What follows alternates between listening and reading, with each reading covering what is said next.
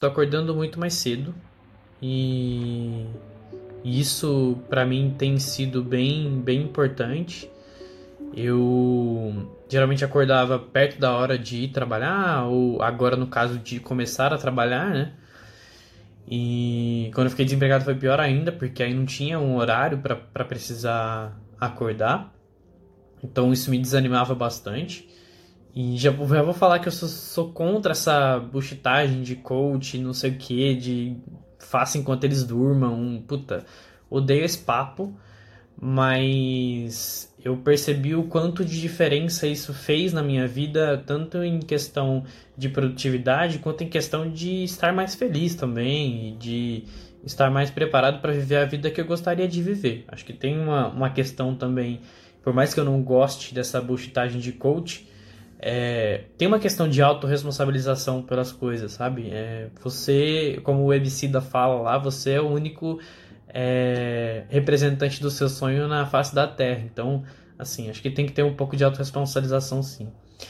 E o ano passado, no final do ano, eu fiz um curso de inteligência emocional e aquilo, esse tema começou a, a, a entrar mais na minha cabeça. E um amigo meu tinha feito é, começado a, a, fazer o Milagre da Manhã, que é do livro, inclusive estou com o livro aqui, porque eu estava anotando algumas coisas. É, e é uma pessoa que eu confio muito e que, enfim, eu achei que, que deveria testar. Eu comprei o livro, comecei a ler o livro, comecei a testar as coisas que o livro me mostrava. E eu sempre ficava pensando, né? E é uma coisa que ele até traz no livro aqui. É, onde que, quando é que a gente encontra tempo para fazer exercício, para ler, para estudar, para refletir, para meditar.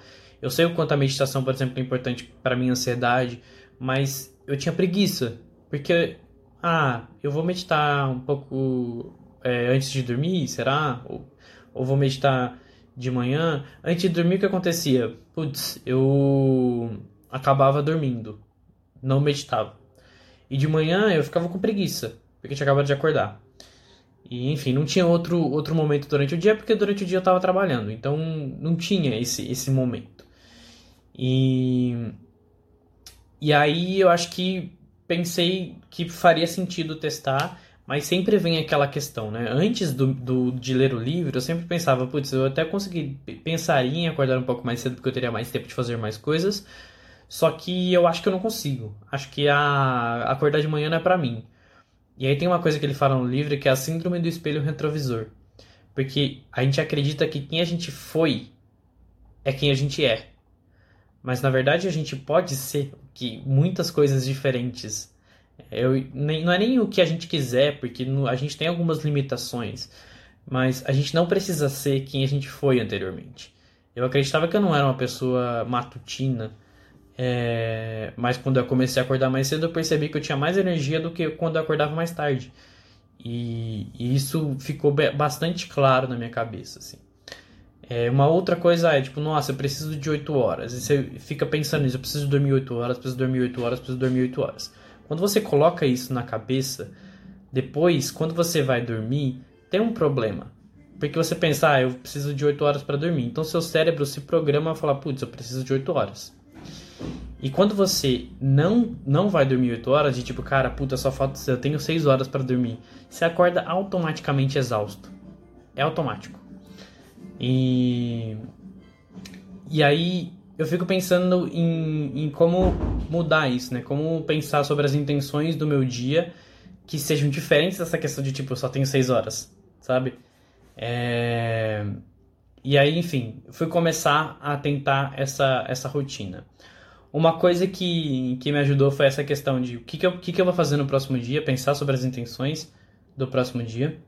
É, uma outra coisa importante é que depois, quando eu acordo às 5 horas, a primeira coisa que eu faço, a primeira coisa que eu faço às 5 horas da manhã, quando eu acordo, é tomar um copo de água cheio. A água ela tem um, um, um, um atributo de, de ativar as células do corpo. Então, quando você toma um, um copo de água cheio no começo do dia, bem na hora que você acordou, você começa a mostrar para o seu cérebro que você está acordando. Então você ativa o, o, seu cérebro falando, pô, tô aqui, acordei. É, e uma outra coisa é a rotina matinal, que o livro traz algumas coisas, eu não faço uma delas, que é a visualização. que basicamente é você pensar sobre um objetivo e você pode colocar uma foto ou colocar só na cabeça mesmo sobre um, um sonho que você tem e pensar sobre esse sonho. É, o, que, o que, que eu faço de manhã? E depois que eu acordo às 5 da manhã, eu vou, faz, vou fazer meu café da manhã, enfim. É, aí como meu café da manhã. E, e aí, entre o tempo de, de digestão desse café da manhã, eu vou para fazer meditação, 10 minutos de meditação, o que é muito importante para mim, porque me deixa um pouco mais presente e me traz para o momento ali mesmo, de acordar um pouco mais presente. E, cara, meditação é uma coisa que não é de outro mundo. É, é, normal você pensar em um monte de coisa no meio da meditação. A gente acha que, que a meditação é necessariamente é, transcendental, que é super difícil e que você tem que ficar super presente e tal.